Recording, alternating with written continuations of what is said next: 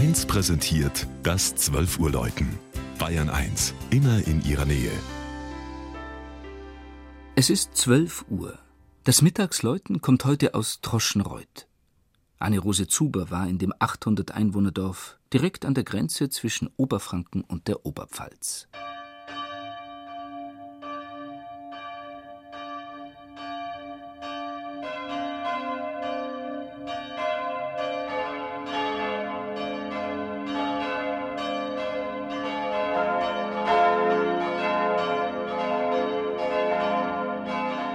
Im Lauf seiner über 950-jährigen Geschichte unterstand Troschenreuth zahlreichen Landesherren, unter anderem den Würzburger und Bamberger Bischöfen, Klöstern, bayerischen Kurfürsten oder den Bayreuther Markgrafen.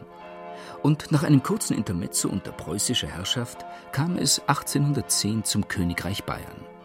Den bisher letzten Wechsel bestimmten die Troschenreuther selbst, als sie 1972 die Eingemeindung zur wenige Kilometer entfernten Stadt Pegnitz beschlossen.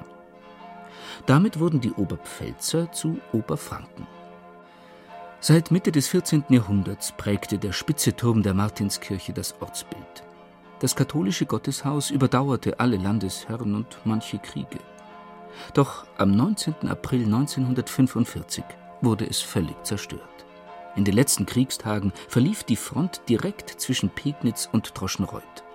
Ein Teil der hier einquartierten deutschen Soldaten wollte sich nicht ergeben. Beim folgenden Generalangriff der US-Armee starb ein Dorfbewohner und zahlreiche Gebäude lagen in Schutt und Asche, einschließlich Schule, Pfarrhaus und Kirche. Aus dem Gotteshaus konnten lediglich zwei Heiligenfiguren gerettet werden und die Bürger mussten eine neue Kirche bauen, die im Juli 1949 geweiht wurde.